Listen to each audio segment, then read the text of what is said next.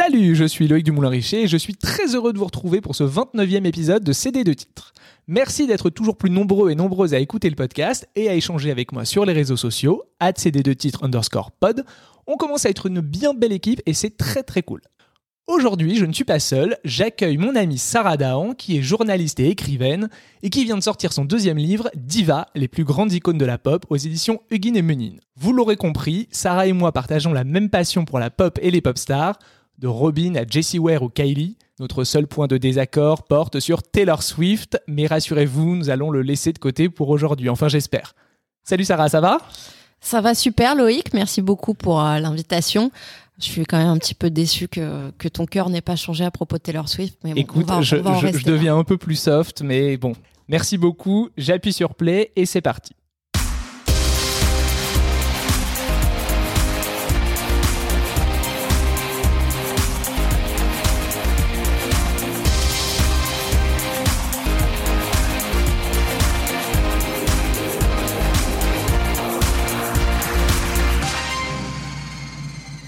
Sarah, je suis vraiment content qu'on fasse cet épisode ensemble. J'avais adoré ton premier livre hilarant sur la chanson française. Je vais pas me taire parce que t'as mal aux yeux. Tout est dans le titre. Et donc là, tu viens de sortir Diva, les plus grandes icônes de la pop. Est-ce que tu peux me raconter comment est né ce projet? Euh, ce projet est né, euh, c'était euh, c'était le fruit d'une maturation en fait. Moi, je suis fan de pop, comme tu le sais. J'écoute la pop au quotidien. J'écoute beaucoup des artistes euh, qui sont présentes dans, dans mon livre, quoi, que ça soit euh, bah, Taylor Swift, euh, Rihanna, Kylie, Madonna, Dolly Parton, Stevie Nicks. Enfin bref, c'est très très large. Et en fait, donc déjà, je suis cliente de ça, et puis je suis journaliste par ailleurs. Je, je constatais naturellement le, la place qu'elle prenait depuis ces dernières années, au-delà de leur musique qui est très qualitative, sur à travers leurs combats, leurs discours, euh, leurs propositions. Et en fait, euh, je me suis dit que ça serait quand même pas mal de trouver un moyen de, de rassembler tout ça.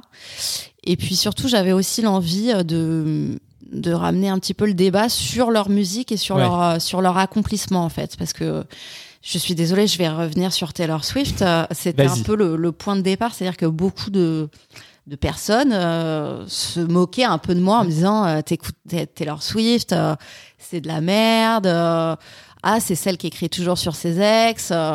bon, c'est le principe en fait de la musique. Hein, c'est on chante quand même beaucoup l'amour et tout le monde écrit sur ses ex.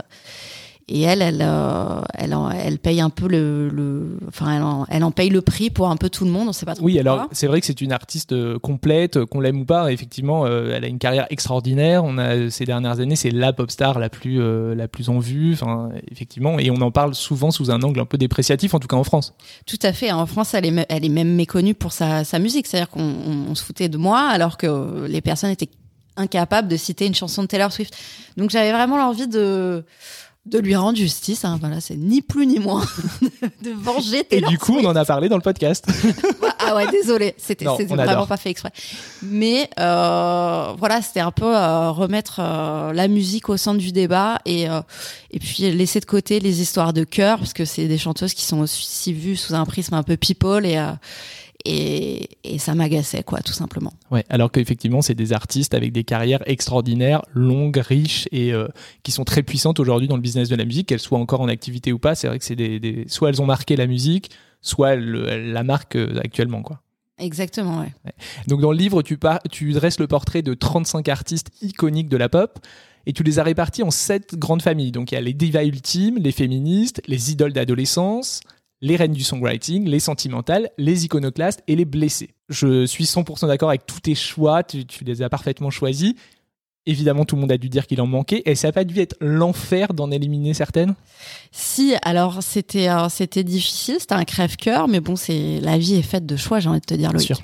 Mais en fait, moi, mon parti pris, en tout cas, c'était euh, vraiment de m'intéresser à des icônes euh, mainstream qui avaient vraiment euh, marqué euh, la pop culture dans son ensemble et euh, qui sont là depuis quand même longtemps, qui ont laissé leur mhm. empreinte.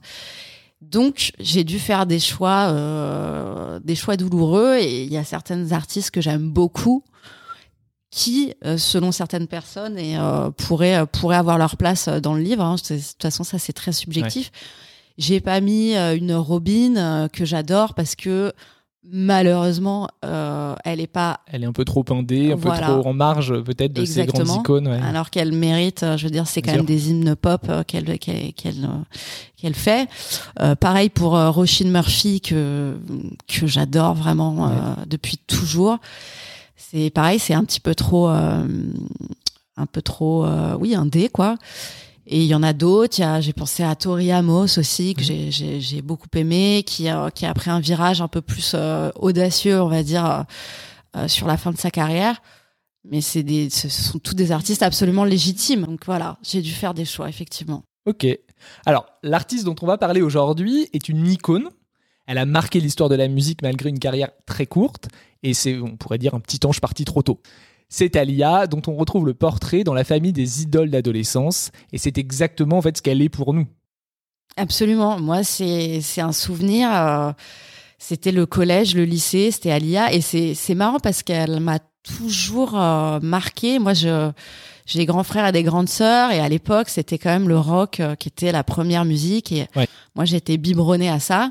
J'écoutais que ça, j'aimais ça, et et puis bon, à l'adolescence, quand même, on commence à se construire sa personnalité et à découvrir plein de choses. Et Alia, euh, vraiment, m'a frappée. Et je suis tombée, euh, bah, je suis tombée amoureuse d'elle, quoi, de sa musique, euh, un charisme. Elle était vraiment euh, différente de toutes les autres, quoi. Ouais. Et le, le package complet. quoi. Incroyable. Alors aujourd'hui, on va, on va parler de son tube le plus iconique, une vraie bombe incroyablement produite, et on ressort donc le CD de titre de Try Again d'Alia.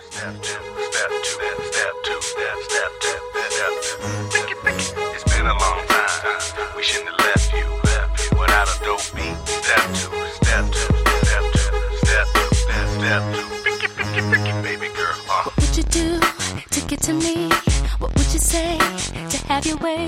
Would you give up or try again? If I hesitate to let you in, now would you be yourself or play a role? Tell all the boys or keep it low. If I say no, would you turn away or play me off? Or would you stay? Oh,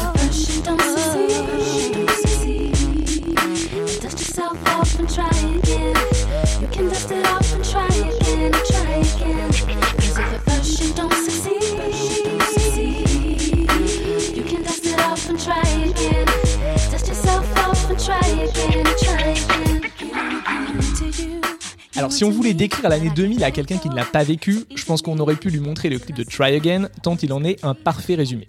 La Corée, les costumes, les lumières, tout y est. Alors ce n'est pas du tout fait exprès, mais comme pour Pure Shores des All Saints, dont je vous ai parlé dans l'épisode précédent, Try Again est sorti en février 2000, comme BO d'un film. Alors ici, point de fantasme de vie en communauté sur une plage de rêve, mais un film qui mêle mafia et arts martiaux dans une adaptation très libre de Roméo et Juliette. Un mélange assez improbable dans lequel Alia irradie aux côtés de la star chinoise Jet Li. Pour son premier rôle au cinéma, la jeune artiste native de Brooklyn impressionne. Au milieu des critiques plutôt mitigées que reçoit le film, sa prestation est saluée. Au box-office mondial, le succès est au rendez-vous avec 91 millions de dollars de recettes pour 25 millions de budget. Mais c'est surtout la BO qui marque les esprits. Elle sort sur le même label qu'Alia, qui en assure la prod exécutive et propose un casting d'artistes R&B hip-hop suffisamment hype pour susciter l'intérêt, de Destiny's Child à Genuine, mais pas non plus en mesure de faire de l'ombre à la véritable star du disque et du film. Avec Timbaland, son compère depuis son second album One in a Million, sorti en 96, elle concocte une bombe incontournable qui permet à l'album de se vendre à plus d'un million et demi d'exemplaires.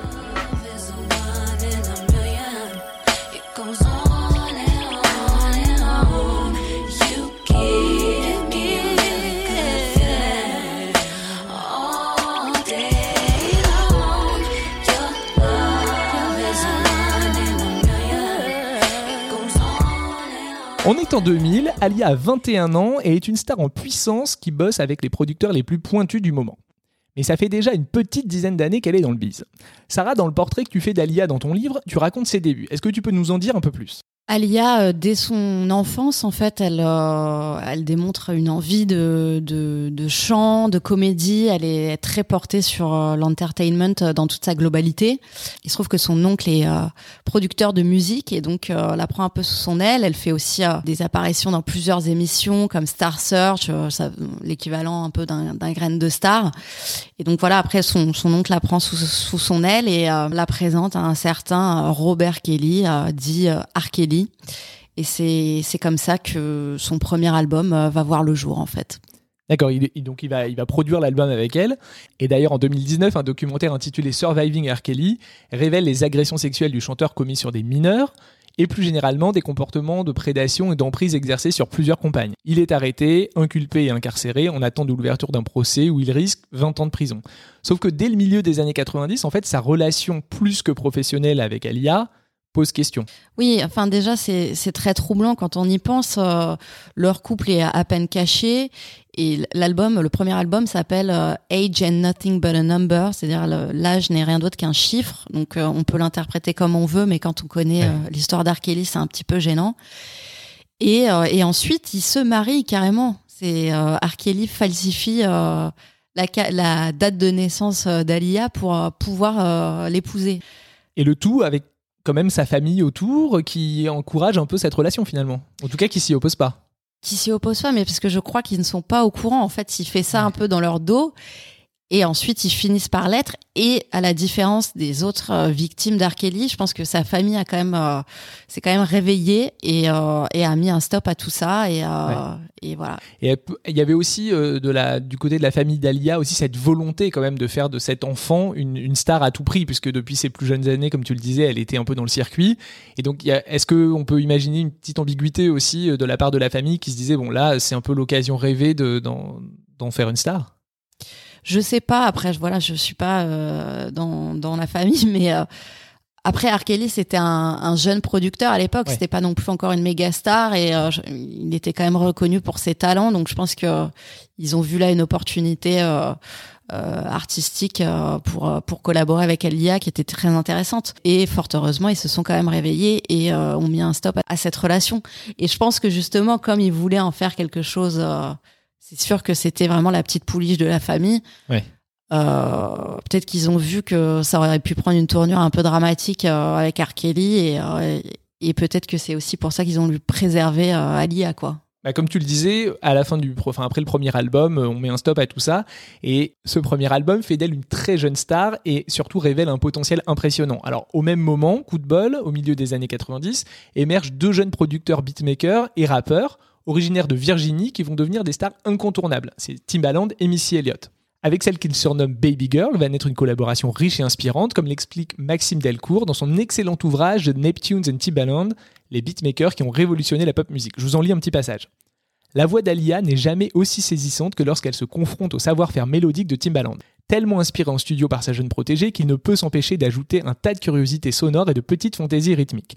En interview, il parle même d'Alia comme d'une sonde, un moyen de tester ses idées les plus poussées. Alors en effet, leur collaboration est riche, et sur le second album de la jeune star, le duo Elliott-Timbaland signe 8 titres. Le disque se vend à plus de 8 millions d'exemplaires dans le monde, porté par les singles If You Girl Only Knew, Got to Give It Up, une reprise de Marvin Gaye, et One in a Million qu'on a entendu tout à l'heure. Ce deuxième album installe confortablement Alia au sommet du RB américain, et l'avenir de cette ado programmée pour être une star est radieux. Côté look aussi, l'évolution est claire, exit les baggy et casquettes, place à des tenues plus sexy qui montrent au monde qu'Alia a grandi. Là aussi, la jeune artiste fait figure de précurseur, préfigurant ce que seront les femmes fortes de la pop R&B du début des années 2000, de Jennifer Lopez à Beyoncé. Son premier rôle au cinéma lui ouvre un autre terrain de jeu et début 2000, elle a tout. Une aura de star, un succès au box-office et son premier numéro 1 au Billboard américain avec Try Again. Justement, on y vient, cette chanson, c'est le son du futur. C'est en tout cas l'ambition de Timbaland qui poursuit ce qu'il a entamé avec One in a Million et deux ans plus tard avec Are You That Somebody, une révolution musicale qui explose les contours du RB. Pour Try Again, il puise dans un genre bien particulier, l'acid house, dérivé de la house, qui se caractérise par l'utilisation d'une base analogique jouée au synthé. On s'en rend bien compte sur l'instru du titre qui est vraiment hyper intéressante et foisonnante, bien loin de certains tracks qui se contentent d'un beat et d'une mélodie. Elle enchaîne les sons de cuivre synthétique en intro,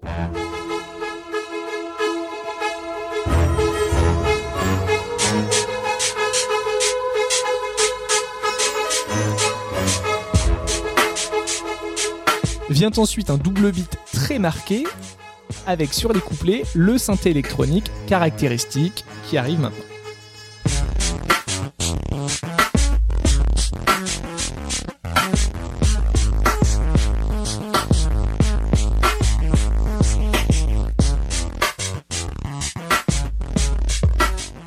la voix d'Alia s'enroule autour des trouvailles sonores de son mentor. Sur le refrain, la phrase And if at first you don't succeed, dust yourself off and try again est samplée et répétée comme une boucle autour de laquelle la chanteuse ajoute ses vibes.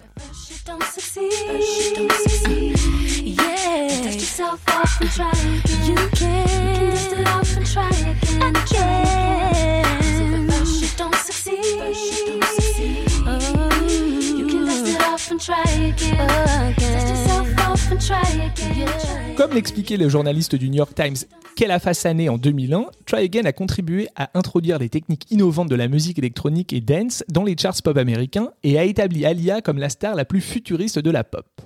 La prod hyper moderne de Timbaland ne signifie pas qu'il évacue pour autant ses racines hip-hop. Sur l'intro de la chanson, il rend d'ailleurs hommage aux rappeurs Eric B et Rakim en reprenant le couplet d'ouverture de leur titre I Know You Got Soul. It's been a long time. I shouldn't have left you without a strong rhyme step to. Think of how many weak shows you slept. Timbaland remixe lui-même Try Again en phase B du single et l'emmène dans des contrées plus rock pour un résultat différent de l'original. Play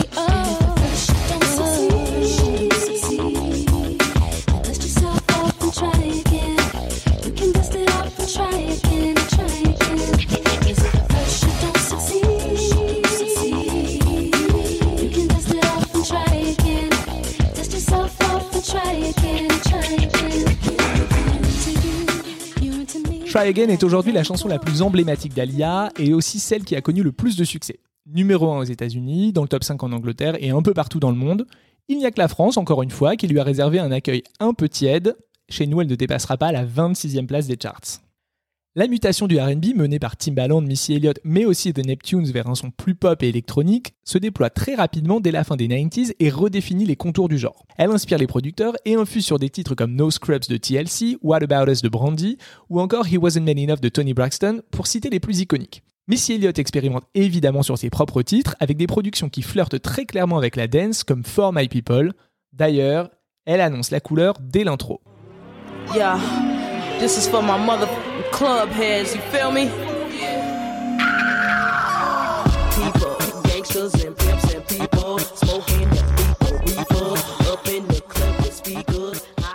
L'influence du son Alia est immense et sa collaboration avec Timbaland et Missy a donné lieu à un renouveau du genre encore perceptible aujourd'hui. Quand on évoque Alia en 2021, on lit ou on entend souvent que si elle n'avait pas disparu en 2001, à seulement 22 ans alors qu'elle était en passe de devenir une superstar mondiale, Beyoncé ou Rihanna n'auraient peut-être pas eu la carrière que l'on sait. Je trouve ça très réducteur et un peu facile, comme si plusieurs artistes féminines ne pouvaient pas coexister. Et toi, Sarah, qu'est-ce que tu en penses? Est-ce que cette analyse est valable selon toi qui a étudié ces trois artistes et bien d'autres dans ton livre? Euh, oui, comme tu disais, moi je trouve ça assez réducteur parce que ça veut dire quoi? Ça veut dire que plusieurs euh, jeunes femmes euh, noires qui font plus ou moins le même genre de musique ne peuvent pas coexister. C'est c'est c'est raciste, euh, je trouve. C'est misogyne. C'est pas parce que trois trois femmes euh, bah, de couleur noire euh, qui font du R&B euh, sont les mêmes en fait. On a, c'est ce que je dis dans le livre, c'est, c'est, on voit bien que Beyoncé et Rihanna, euh, voilà, sont, font leur carrière en parallèle et que ça soit dans la musique, dans la façon de communiquer, dans les personnalités, elles n'ont absolument rien à voir. Ce qu'elles ont en commun, c'est Jay-Z, quoi. C'est tout. Oui, c'est vrai. Pour l'anecdote, quand Alia disparaît, Rihanna n'existe encore pas du tout. Beyoncé est encore dans les Destiny's Child et les- la métamorphose en pop star solo est en train de- d'arriver. Mais en 2000, j'ai retrouvé un extrait qui est assez rigolo. Elle interviewait, donc Beyoncé interviewait Alia sur le tapis rouge des MTV Movie Awards. Et quand on sait la méga star inaccessible qu'elle est devenue aujourd'hui, bon, bah, c'est assez amusant de réentendre ça. What's up? What's up? This is Beyonce on the red carpet with one of the hottest female artists out here, Miss Aaliyah. How you up, doing, baby? girl? It's so good to see you You too. She's just looking fabulous. what are you you. wearing tonight? I'm wearing Gucci. Gucci shoes, Gucci. Got a little Indian jewelry working. oh, that is hot. Thank All right. you. Now you've been working it with these movies. Uh, Were you nervous? very nervous, but I'm real happy. It's something I've wanted for a long time, so Yes. to finally make that transition, it's, And you- it's great. You're doing another movie this summer, right? Hopefully, hopefully, Hopefully. things work out. Everything Okay. will be rolling. Bon, c'est marrant comme extrait, c'est un peu vintage, mais euh, bon, voilà, on imagine mal aujourd'hui Beyoncé demander à une euh, artiste sur le tapis rouge ce qu'elle porte pour la soirée, mais bon, voilà, c'est rigolo. Donc en 2019, dans un article du journaliste Benjamin Pierret publié sur bfmtv.com, l'animatrice d'MTV Edia Charny, que je salue, analysait l'héritage d'Alia. En si peu de temps et avec si peu d'héritage artistique, Alia a su créer sa légende. Il est évident qu'elle a inspiré la carrière de producteurs et d'artistes comme les Destiny's Child ou Ciara, pour ne citer qu'elle, autant dans son son que dans le style. Elle était en train de devenir une star internationale et avec sa mort tragique à 22 ans, tous les ingrédients étaient réunis pour en faire une icône. Preuve de son influence, Try Again a été samplé à de nombreuses reprises, notamment chez James Blake ou C2C, mais surtout par George Michael en 2002 sur son tube Freak. Je vous fais écouter.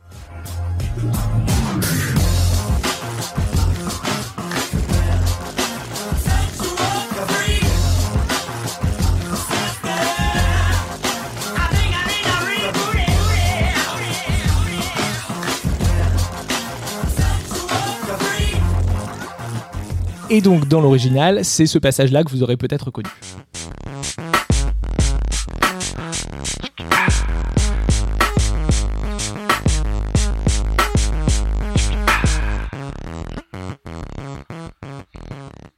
Et nombreux sont les artistes actuels qui se disent influencés par Alia, d'Arctic Monkeys à Years and Years ou Jessie Ware, notre passion commune avec Sarah.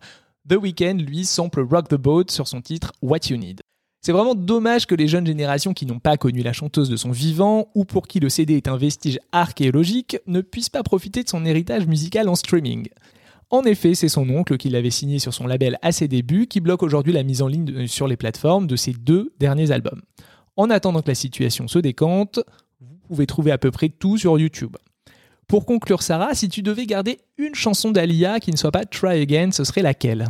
Eh bien, c'est difficile parce que sur son dernier album, par exemple, il y a une multitude de tubes. Mais si je devais choisir, je dirais More Than a Woman parce que je la trouve magnifique et, et on voit bien euh, l'évolution sur cette chanson de d'Alia qui a grandi euh, assez vite et qui qui est passé un petit peu du tomboy euh, en baggy à à la femme fatale et euh, il y a ce truc un peu tragique de se dire qu'on on n'a pas connu Alia vraiment femme en fait. Oui, c'est vrai, elle était très très jeune. Et d'ailleurs, ce titre, c'est marrant que tu le choisisses parce que ça me fait penser un peu à une chanson aussi de transition euh, chez Britney Spears qui s'appelle I'm Not a Girl, Not Yet a Woman, écrite par Dido d'ailleurs, qui un peu raconte euh, plus ou moins la même chose, alors dans un style très différent, mais qui, voilà, qui parle de cette transition de la jeune fille euh, qui passe à l'âge adulte sous les yeux quand même du monde entier. On s'écoute donc More Than a Woman, le choix de Sarah, et on se retrouve juste après.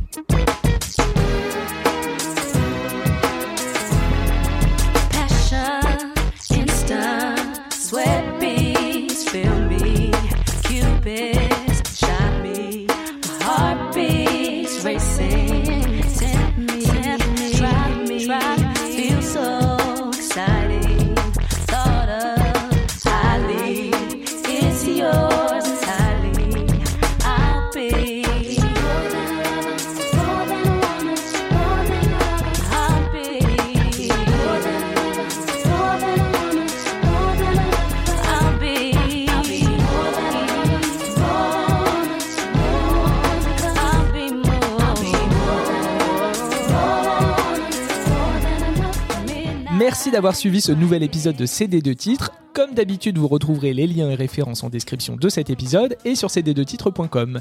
N'hésitez pas à me laisser vos commentaires et questions sur Instagram ou Twitter, at cd2titres underscore pod.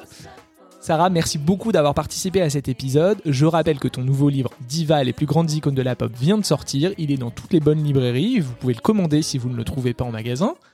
Si vous aimez la pop et les pop stars, je vous le dis tout de go, c'est un indispensable. Et je voulais un petit peu te poser une question encore sur le livre.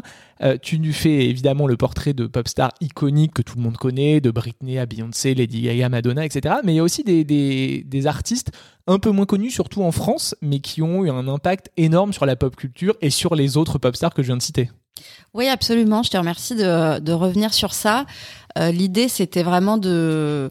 Je, l'ai classé, comme tu le disais tout à l'heure, en sept familles parce que je voulais vraiment euh, pouvoir euh, toutes les, les placer, enfin même si- s'il y a eu euh, des, des oublis ou des, euh, enfin, des choix qui ont été faits. Et c'était aussi l'envie de de présenter au public euh, français des, des artistes qui sont majeurs dans le monde anglo-saxon et qui sont moins connus ici malheureusement. Enfin, souvent on connaît leurs chansons d'ailleurs, mais on ne sait pas qui elles sont. Et c'est par exemple une Carly Simon, une une Dusty Springfield, une Stevie Nicks. Et Stevie Nicks qui a, qui a inspiré euh, énormément de, de, personnalités euh, incontournables de la pop musique aujourd'hui, que ça soit euh, bah, les Destiny's Child, Beyoncé, Taylor Swift, Harry Styles ou, bien sûr Miley Cyrus. Donc c'est c'est intéressant et c'est important, je pense aussi de de montrer toutes celles qui ont pavé la voie aux grandes pop stars d'aujourd'hui, quoi. Ouais, et d'ailleurs, aujourd'hui, alors, euh, on est dans une euh, peut-être troisième génération de pop stars. Aujourd'hui, je dirais la première, euh, les Prince, Michael Jackson, Madonna, Janet, etc. La deuxième qu'on a connue, Britney, Christina, jusqu'à Lady Gaga. Et là, on arrive un peu dans une, troisième phase de grandes pop stars marquantes. Pour toi, c'est laquelle qui sort un peu du lot aujourd'hui? Alors, à part Taylor Swift, on est, on est bien d'accord, c'est la pop star la plus retentissante du moment. Peut-être il y en a d'autres ou est-ce que c'est une espèce en voie de disparition? Ah oui, ça c'est la grande question. Est-ce que la pop est en train de disparaître? Moi, je ne pense pas. Moi non plus. Euh, bah, je pense que chacune à leur manière, on en parlait tout à l'heure, euh, Beyoncé et Rihanna euh, sont en train de bâtir euh, des œuvres et des, des qui, qui, qui vont euh, qui vont durer, qui vont traverser euh, le temps, les époques, euh, les populations.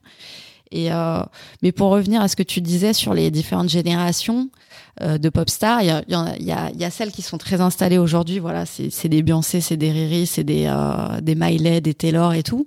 Et il y a ensuite celles d'après, il y a qui sont encore un petit peu peut-être à mi-chemin entre l'indé et le mainstream.